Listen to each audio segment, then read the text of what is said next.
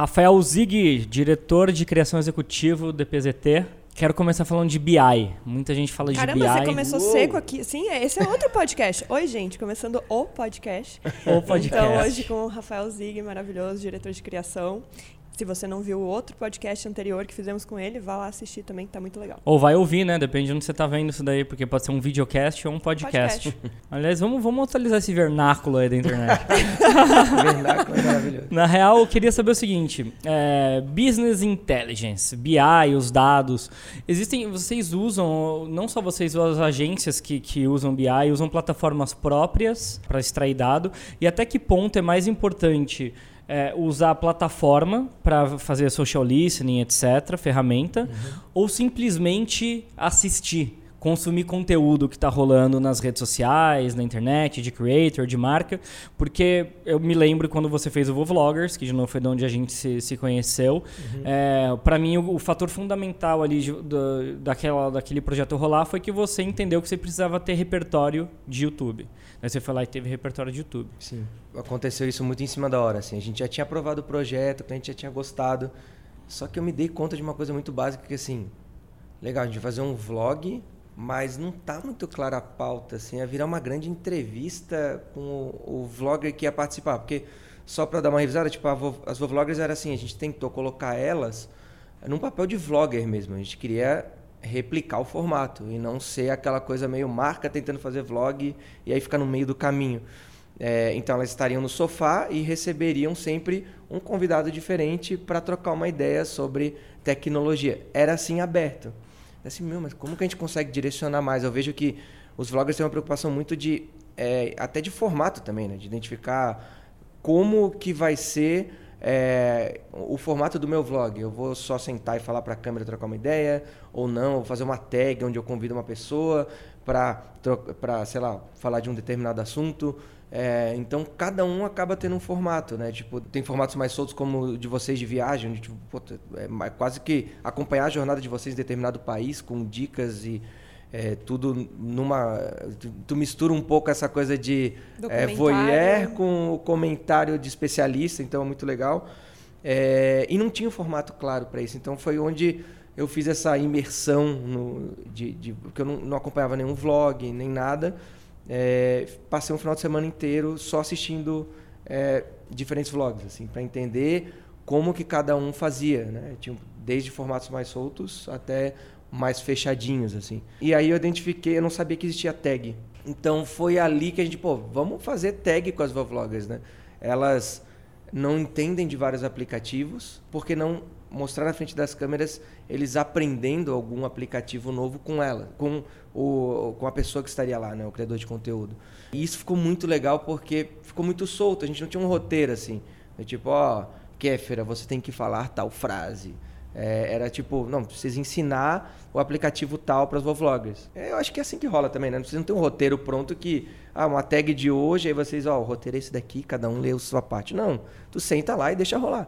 Foi o que aconteceu. Então os, vírus, os vídeos ficaram com 6, 7 minutos, que para uma marca era meio inacreditável, sabe? Meio, como assim, vídeo de 6, 7 minutos? Jamais vou botar isso no ar.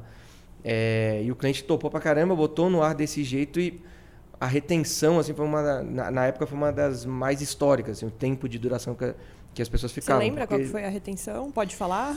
Puta, não lembro exatamente o número, mas eu, se eu não me engano, era 75%. Caramba, isso é uma ótima retenção. É. Na, para uma marca e tudo mais. Nossa, não, não é para criador de conteúdo. Criador, né? Exato. É, então foi legal porque a gente também teve uma estratégia de mídia muito focada em como conseguir é, entregar esse conteúdo também para a audiência dessas pessoas que estavam lá e associadas, né? Tipo, pessoas gostam da Kefra, gostam também de quais outros. E a gente, acho que por isso que teve um, um, uma retenção legal também, nesse sentido.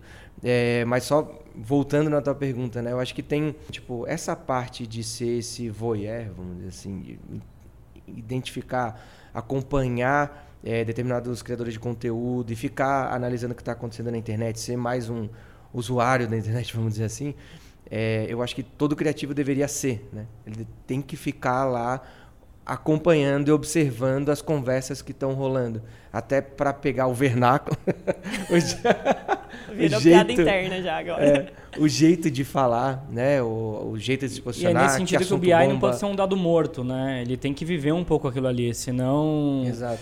Um, a criação às vezes fica aquela coisa de. Então, seco, né? É, usar o clichê, que daí parece o tiozão fazendo um comentário sobre aquilo, né? Sim. Sabe quando você faz um comentário querendo ser jovem e fala, hum, mas não é bem assim que fala? não é muito bem nesse contexto, Tem né? Bastante. Eu lembro a primeira vez que eu me senti muito velho na internet, faz uns anos já, eu pesquisei a palavra o que é chipar. Hum, hum, sim. Porque, é verdade, você entrou direto na velhice nessa hora. É, é foi a primeira vez que eu falei, momento. caramba, na roda dos meus amigos não rola. Ah, eu chipo muito, ninguém usa a palavra chipo. É. E daí é muito estranho, eu vou ter que googlar isso daqui, né? Uhum, daí, uhum. Agora, o que mais me intriga é, deu tão certo o Vovloggers, uhum. primeiro, não continuou, por quê? Gostaria de saber. E uhum. segundo, o que, que o Itaú hoje está fazendo é, assim, mais presente no digital que seja super interessante ou tão quanto as Vovloggers, né? Uhum. É, na época as, as Vovloggers é, a gente fez quatro episódios e a ideia era lançar o canal delas, assim. A gente queria lançar o canal das Vovloggers no final do ano, mas foi uma coisa mais de contrato mesmo, mais tipo burocrática de não chegar num acordo, etc. E seguiu, seguiu o jogo. Até no ano seguinte elas fizeram um pão de açúcar, se não me engano. E, tipo... aliás, é até interessante falar que elas não eram atrizes, não, nem nada não. disso. Elas foram. Onde que elas foram encontradas? No clube? No é, clube. No paulistano? Onde foi? No Clube Pinheiros. Pinheiros, acho que é. Clube Pinheiros, eu lembro dessa história. É, que a gente pediu assim: a gente precisa de duas senhoras que sejam amigas há muitos anos. É, e aí um pesquisador né, de elenco foi atrás é, de casting, né? Que foi atrás e tipo, puta, onde que pode ter? Clube. Aí tinha gente em clube, tinha gente em clube de dança, pra ver quem que em tinha baile de amigo. da terceira idade, o cara sentado assim olhando. Imagina o cara do casting, uh -huh. olha, aquelas duas é, senhorinhas que são legais. Né? Aquelas... é tipo as senhorinhas mais doidas do bingo, é. né? Tipo... Podia ter um episódio só sobre o cara indo fazer casting, nossa, né? Exatamente. Nossa, super Seria podia ter esse episódio. Um conteúdo, tipo, a gente até fez depois um conteúdo mostrando essa busca, assim, porque elas gravaram no celular essa conversa. Porque daí o que, que acontece? Encontra as pessoas, é, no caso delas, assim, ela tava na, uma estava na piscina, dela, oh, tudo bom, eu estou pesquisando aqui. É, pessoas que têm amigas há muitos anos. Você tem alguma amiga, assim, que você é, é amiga dela há muito tempo e tal? Dela, ah, aquela dali, ó. Aí tava passando uma delas. Aí, tipo, ah, beleza, então vamos fazer um vídeo rapidinho só para é, vocês contarem a história de vocês. Aí gravou no celular mesmo. E no, no vídeo era só com as mãozinhas dadas, assim, as duas, Ai. sabe? Ah, não, porque a gente em São Paulo não tinha esse movimento. Aí começou a contar umas histórias de, nossa, tá aí, sabe? Tipo, rendeu muito. E elas não estavam preocupadas em posar pra câmera e parecer uhum. uma atriz. Que outras estavam assim, não, veja bem, eu sou assim, adoro. É tipo, puta, né? Não dá, sabe? Não vai render, tem que ser real o negócio. Então... Eu prefiro meu lado esquerdo aqui, ó. Exatamente. E aí, mesmo elas não fechando, não renovando, não, não teria sido interessante trazer outras vloggers? Meio uma coisa meio malhação mesmo, no sentido é, de, né? ah, nova né? temporada. Olha, tem outras vozinhas que são interessantes. É que aí entra naquela. O que acontece? Todo o conteúdo que a gente faz para uma marca, ele acaba navegando no assunto da marca, assunto das pessoas e tem um quase que o timing como multiplicador assim de visibilidade, etc. O assunto do banco naquele ano era muito sobre ser digital, sobre o aplicativo, como que a gente divulga mais esse aplicativo, etc.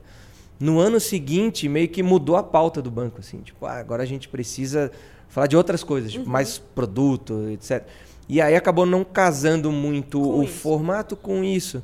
Então acho que esse é um desafio que a gente ficou com uma dor no coração, assim, de não conseguir ter é, levado adiante o canal, sobre isso. sabe? Itaú... Você acha, aliás, você acha que assuntos morrem e eles têm que morrer? Tipo, acaba e não vai mais para frente? Eu acho que não. Eu acho que até um, um desafio hoje para qualquer marca é justamente isso. As Essa marcas sempre foram sempre foram movidas muito por é, Campanha. flights, campanhas. É. Então, esse mês eu quero falar de tal coisa, esse mês de outra coisa.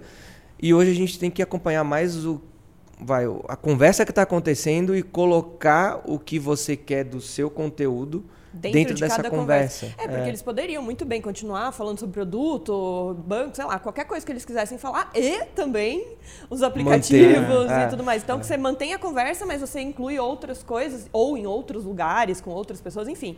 É, você pode fazer as coisas juntas e ao mesmo tempo agora. A né? gente fala Sim. até sobre conversa com, com um criador de conteúdo. Quando a marca faz os nossos canais, é, mesmo algumas marcas, mesmo quando está indo muito bem, elas não fazem de novo com você porque elas acham que a, ah, aquele uhum. assunto ali foi falado. E, e, e tem, só que tem uma coisa muito mais importante, porque a comunidade que você tem, o território que você tem, ele é meio único, né? Uhum. A marca ela entra ali para conversar com aquele território. E eu acho engraçado porque parece que existe uma obrigação, não sei se isso está mudando, mas em cabeça de agência e de cliente, como se trocasse a estação, né? É. é. como se trocasse a coleção de roupa. Ah, agora não é mais azul, é amarelo. Só que as Sim. pessoas ainda amam a cor azul, né? Exato. E daí você tem que falar do amarelo porque é tipo eleição, ah, trocou, a cada quatro anos troca e vai. Uhum. Só que a uhum. velocidade disso em, em campanha, em marca, em troca de agência é muito mais tensa, assim, é muito Não, mais mas Dentro, eh, entrando dentro dessa parte de marca com o criador de conteúdo, eu, pelo menos, eu acredito que é, tenha uma certa saturação uhum. dentro daquela marca depois de um tempo. Então, por exemplo, o que eu acho é que as marcas nunca saturam no geral, assim, no geral, no geral mesmo as marcas querem um vídeo, um post e um stories. Isso uhum. daí não, não tem uma saturação, não tem nenhuma conversa inicial Sim. entre o criador e a, e a, a audiência dele. Eu uhum. acho que tem que ser muito maior do que isso. Ao mesmo tempo, algumas marcas que entram fazendo um conteúdo mais amplo, que daí ficam ali durante um tempo e tudo mais, eu acredito que em determinado momento haja uma certa saturação e aí tem que dar uma pausa para voltar mais na frente quando um outro público já tenha se renovado, porque também acredito que dentro de criadores de conteúdo tem essa renovação de público de tempos em tempos. Uhum. Vejo isso assim pelo simples e puro fato das pessoas perguntarem as mesmas coisas. Sim. E não são as mesmas pessoas perguntando as mesmas coisas, são pessoas novas uhum. que entraram na tua base e têm interesse em saber coisas que você já disse muitas vezes para aquele seu público que está lá há mais tempo. Então tem sim essa renovação. Agora, hoje, o que eu acredito é as marcas nem saturam uhum. ainda e já querem um outro criador para falar novamente, sabe? Exato. Eu acho que o único jeito de quebrar isso é, de alguma maneira, a gente começar a colocar criador de conteúdo num momento antes, assim. O que acontece? A gente recebe briefings para fazer todos os dias, para resolver diferentes problemas de negócio. A gente cria ideias com, tipo, nosso time. E aí essa ideia é aprovada, daí a gente vai atrás dos criadores de conteúdo para executar a ideia. Então eu tenho tentado trazer criadores de conteúdo para o momento pré, assim, tipo, a gente tem esse problema de negócio para resolver. Como a gente pensa que o teu canal tem uma conexão com esse problema. Vocês acham que a gente poderia fazer alguma coisa junto, pensar Nossa, em alguma maravilhoso. É, algum tipo de Me projeto? Manda problema de negócio aí. é, porque aí tu entra como parte de uma apresentação completa, onde sim, vai ter uma etapa com você, filme, não sei o que, mas vai ter a parte conversa da história onde vai estar tá já arredondado e até o cliente acha incrível de saber cê, que... Você está fazendo isso? Você conseguiu eu, começar isso? Eu consegui, mas ainda não consegui aprovar. Cara, sabe quem está fazendo isso? Na vídeo com há dois anos, o, o showrunner do, do Walking, Walking, Dead. Dead Legal. Ele está é colocando esse processo nas agências. Ele Então, ele quer falar de maternidade. Uhum. E ele tem um problema de negócio específico de maternidade. Ele enxerga que, por exemplo, a Flávia Kalina consegue, numa parte do conteúdo, resolver isso daí. Sim. Ele chama a Flávia Porque Kalina... ela tem uma inteligência Exato. sobre o mercado, o mercado, de maternidade. A gente não parte entendeu? do zero, sabe? Tipo, ah, vamos Exato. estudar o mercado. Exato. Uma e daí semana qualquer, não é que tudo vai ser com a Flávia Kalina. Ela entra quase como um... Consultor. Se tem uma dupla de criação, tipo um trio de criação uhum. ali na, naquele, naquele processo e ajuda tudo. Inclusive no flight, na campanha Exato. e tudo mais, e nos diálogos. E eu, depois eu ficaria... você pode, E ele ainda fala, né? Que depois você ainda pode usar esse criador também uhum. dentro e junto dessa campanha. Esse criador vai estar tão inserido Sim. no processo de criação da dele. marca que ele, exato, ele sente dele, ele sente proprietário daquilo e ele fala com muita propriedade exato. quando ele sabe Isso vai disso. rolar? Cara, vai, vai rolar, já tá rolando. Eu acho que Loira do Spoiler, por exemplo, foi um exemplo que eu, eu considero um, uma vitória, assim, ter conseguido fei, é, fazer isso. Porque, tipo, a gente trouxe a Gabi Fernandes e os roteiros, assim, praticamente sei lá, 70% do roteiro, a gente dava uma base do roteiro e a Gabi inventava as coisas dela em cima, sabe? Ela quase que refazia o roteiro na atuação dela. E aí ficava natural, aí ficava legal, aí criou uma conexão com a galera, sabe? Ele vai cuspir um demogorgon. Frank vai renunciar. Paulo Escobar ser preso. A gente quer terrorizar aqui, não tá conseguindo. Ela tinha as gags dela, inventava umas coisas na hora, a gente, maravilhoso, faz mais disso. Aí foi soltando, foi soltando. Uma hora a gente não tava nem com o roteiro na mão mais. Tipo, vai, Gabi, ó, agora é Stranger Things. Stranger Aí ela, Things. beleza. Stranger Things. Things, que fa- a palavra. Things. E aí, tipo, foi tão legal que a Netflix teve a ideia de, cara, vamos botar a Gabi no Spoilers, Day, Spoilers Night da Comic Con pra ela contar tudo que vai rolar no stand da Netflix. Isso é maravilhoso, vamos nessa. E aí a gente já nem se preocupou mais em, ai, vamos fazer um roteiro tentando ter as piadas certas. A gente, ó, precisamos falar disso, disso, disso. As informações básicas são essa, essa e aquela. A gente reunia, eu, ela, o Rafa, fazia um brain rápido, tipo, ah, ah, eu pensei numa coisa aqui, beleza, vamos assim, vamos. Aí abrir a câmera vai. Então essa dinâmica, perder o controle, eu acho que faz parte do nosso trabalho como criativo hoje. Essa é a sua missão? Essa é a minha A fazer as pessoas te colocaram lá pra isso? Sim, muito. Que é a pergunta Muito. de 100 milhões de dólares, né? Quando que as marcas vão parar de mandar a campanha para colocar na nossa boca e, a e- gente parar de falar e- essa campanha, e ter- né? e ter- e começar a criar com a gente. é, eu acho que é quando tiver mais gente disposta a perder o controle. Perder o controle, esse é Exato. o papo, é e isso. ter um pouco dessa dinâmica e e convencer o cliente a perder o controle junto. Que eu acho que aí tem o papel do diretor de, eh, de executivo de criação para fazer isso. Assim, cara, vamos, confia que vai dar certo, vai rolar. E assim, sabe? pode dar erro, como dá erro às vezes em, em flight que é Sim. Feito. E, e tá tudo certo, porque você vai tirar um aprendizado Exato. daquilo e vai fazer outra coisa, Exato. entendeu? É muito isso, assim. Acho que essa é a minha maior missão hoje como criativa é essa. A gente tem um mercado que foi acostumado sim a ter o controle e hoje a gente tem que trazer para perto quem já faz isso, quem mantém essa conversa para a gente conseguir criar junto essas coisas, sabe? Porque uma coisa Então- também não anula a outra, né?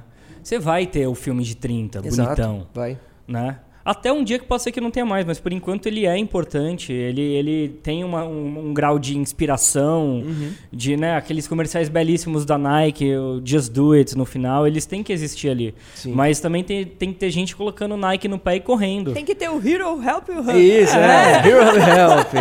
Esse é o vernáculo publicitário, o Hero Help Hub. Ou como que é inspiração, Se educação. você não entendeu, vai nas aulas interneteiras do Paulo que ele te explica em Hero breve. Help rola bastante lá, mas eu, eu acho que é um mindset bom, assim, pra tu posicionar as coisas. Nem sempre o Hero vai ser uma cocriação. Mas o Hub é, e Help, Por favor, a né? gente tem que ter, sabe? Senão fica muito, assim, forçado, né? Então, Help is a new hero. Help is the new hero? Talvez o Hub is the new Hub is the hero. new hero, é. Agora, a pergunta final de todas é: e aí? E o futuro dessa publicidade, dessa criação Mas é um de futuro conteúdo? próximo, cinco anos, assim. Não, né? meu- nossa senhora, gente. Cinco, Cinco, anos eu vou ideia. começar a dar com a minha cabeça na quina daquela mesa ali, porque a gente já está atrasado 5, 10 anos, entendeu? Em relação ao que está acontecendo nos Estados Unidos, na minha opinião. Então, assim, é, inclusive de money, né? Porque money talks. Uhum. Então, assim, grana para esse lado de cá é quase que diminuta, vamos dizer assim, perto. E é, né? Perto de. Perto do hero. É, do Hero e o que tem que acontecer e tudo mais. E, e assim, se não tem dinheiro, não tem por que você criar. Essa que é real. Gente, é o capitalismo, né? Uhum. Acontece, se- vamos lá. Se o Rafa não tem é, dinheiro desse lado de cá, como que ele vai ficar parar o tempo dele? Não, se ele não tem salário, fazer- ele não trabalha. Exato, como que ele vai parar o tempo dele pra fazer o lado de Zig, cá? vem aqui, né? resolve tudo aqui pra mim. O que, é que você vai ganhar? Nada, mas Nada. você tem uma boa vontade Porque daí- belíssima. cara, porque daí é, é louco isso, né? O cara quer colocar 350 milhões na Globo Uhum. e aí coloca 200 mil reais no digital e quer que dê o mesmo resultado. Não, não vai dar o mesmo resultado, é impossível dar o mesmo resultado. Então, assim, qual que é o futuro? Esse futuro existe? Ele é possível? Ele vai acontecer? Nossa, é- é engraçado porque assim, eu fico analisando o papel de criativo como era antes, como é agora, né? O quanto a gente está tendo que ter mais ideias o tempo inteiro e o quanto antes eu pô, precisava ter uma ou duas ideias a cada temporada, sei lá, a cada mês, né? Por conta de eu pre- precisar preencher uma, um slotzinho ali na, na TV e tal.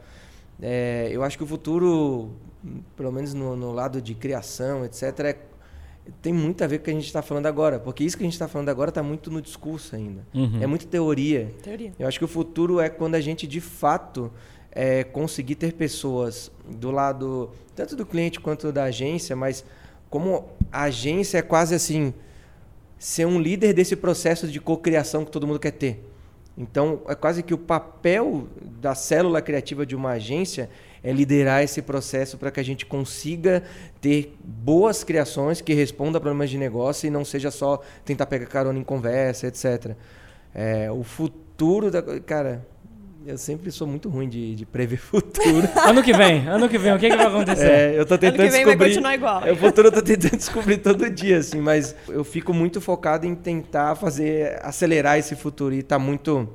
Mas tem uma parada muito louca, porque assim, você falou que tá na teoria, mas quando contrata um cara que nem você, com o tipo de pensamento que você tem, são pessoas que te contrataram que falaram, tá, a gente precisa do Zig aqui porque ele tem uma outra visão. Talvez o futuro seja simplesmente isso que a gente está falando, ser, ser um, cada vez mais dia a dia. Sim. Porque eu também acredito que basta um, dois, três casos darem certo, que nem está falando disso de, de ter antes é isso, né, é a conversa. E esse papel da agência como hub de da cocriação, porque esse lugar ainda está solto, né? A gente uhum. fala muito de cocriação, mas quando eu vou cocriar com o Bradesco, eu tenho que eu uhum. e um executivo do Bradesco direto cocriar. Quando uhum. eu faço com o Latam, a mesma coisa. Sim. E a agência, ela está indo por um segundo papel, quando a gente uhum. faz isso, uhum. que é ela organiza e facilita as coisas. Sim. Ia ser muito massa se a agência chamasse e falava, Exato. olha, a gente tem a gente tem esses dados, a gente tem esse, esse tipo de informação, a gente tem esse, esse objetivo de negócio. Uhum. Vamos conversar todo mundo? Sim. Exato. Vai ser mais rápido. Parece que é complicado, mas vai ser mais rápido, né? Total. Só que o que a gente vê muito hoje é quando as marcas elas querem fazer cocriação, na verdade elas ainda estão especulando. Uhum. E daí, na verdade, não está indo para frente porque é muita perda de tempo. Sim. Você senta e fala duas horas, três horas. Eles não têm ideia clara do objetivo de, de, de negócio, de comunicação, não sabe o budget. E daí você faz o budget do trono de ferro e eles têm dinheiro para usar a salsicha da piscina só. Sim. É isso, acho que é, se a gente parar assim e analisar hoje o que tem para avançar, acho que é muito isso. É, tu falou de pô, mas tem uma pessoa como você que está na agência, acho que eu preciso de mais aliados, assim. Eu preciso de aliados do lado de vocês, do lado de produtora, do lado da agência, é, de pessoas que estejam muito afim de fazer isso. E hoje o jeito que, o jeito mais fácil de acelerar esse processo é trazendo exemplo à tona. Então, cada projeto que a gente consegue trazer que mostre que na prática é sim possível ter cocriação sem ser ideia fraca, né? Tipo, ah, mas cocriação, tem uma crítica até, ah, pô, cocriação é quase jogar para os outros fazer a ideia. Tipo, não, não é bem isso. É tipo, a gente pode sentar junto e resolver junto uma parte dela. Às vezes a, a, a ideia do projeto principal vai permanecer na sua mão, tá tudo certo, mas trazer essas pessoas para identificar que forma gerar conversa em torno desse projeto que você criou, incrível, maravilhoso, criativo e tal, é o que vai fazer a tua ideia também ir adiante. Às vezes é, eu sinto muito que a gente se preocupa em criar uma grande ideia, uhum. mas às vezes a grande ideia está na forma de executar essa ideia muitas vezes. Tipo, como que eu. É... Como Exato. que eu. A loira do spoiler não seria a loira do spoiler se fosse só um vídeo dizendo é. a loira do spoiler voltou, olha que do caralho. A loira do spoiler é legal porque a gente fez um perfil dela no Instagram. Durante uma semana publicou três spoilers por dia, interagia nos comentários de pessoas famosas é, que falavam sobre séries da Netflix. A gente Olha, sem um spoiler dessa daí. Tipo, marcava pessoas, tipo, convidava as pessoas a invocar a loira de spoiler no, nos comentários dos amigos, então te chamava ela por três vezes nos comentários, ela aparecia com spoiler pro teu amigo.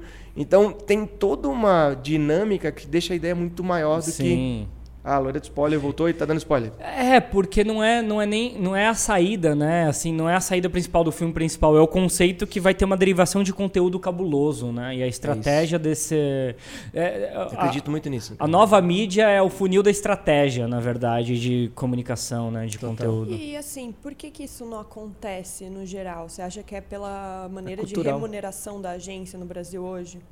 Acho que, que tem muito, tem muito de cultural também, sabe? Tipo, o jeito, eu, eu acho que é, é, fazer essa mudança de mindset de preencher espaços de mídia para gerar conversa a partir da marca é uma mudança dolorosa assim para muitas pessoas assim no, no mercado. É, e eu acho que o modelo de remuneração de mídia hoje é, ele, ele tem os prós e os contras. Ele ele tem o pró de conseguir manter a agência com profissionais super qualificados por conta do volume de dinheiro que entra, etc. Aí tu consegue ter profissionais melhores, com salários melhores, etc. É, por outro lado, a gente tem esse desafio de não priorizar determinado meio por conta da remuneração, etc. Né? Então, como tu consegue equilibrar essas duas coisas, né? É, mas eu vejo muito assim uma não preocupação, pelo menos nos projetos que eu toco do tipo, ah, isso aqui é obrigatório ir para TV porque daí vai pingar, não sei o que. Eu acho que vai estar na TV anyway, assim, tipo, a, a marca precisa manter ali uma quantidade de TRPs, etc, na uhum. TV que vai entregar determinado resultado. Mas por outro lado, a minha preocupação maior é quase como manter essa conversa ativa sem a marca ser o tiozão da internet ou tá tentando pegar carona em assunto que não é dela. É, isso é a minha maior preocupação, porque como tudo que a gente está falando aqui vai empolgar muitos clientes que estão do outro lado ouvindo ou assistindo esse podcast a querer fazer também. Não, peraí, agora eu quero fazer oportunidade também.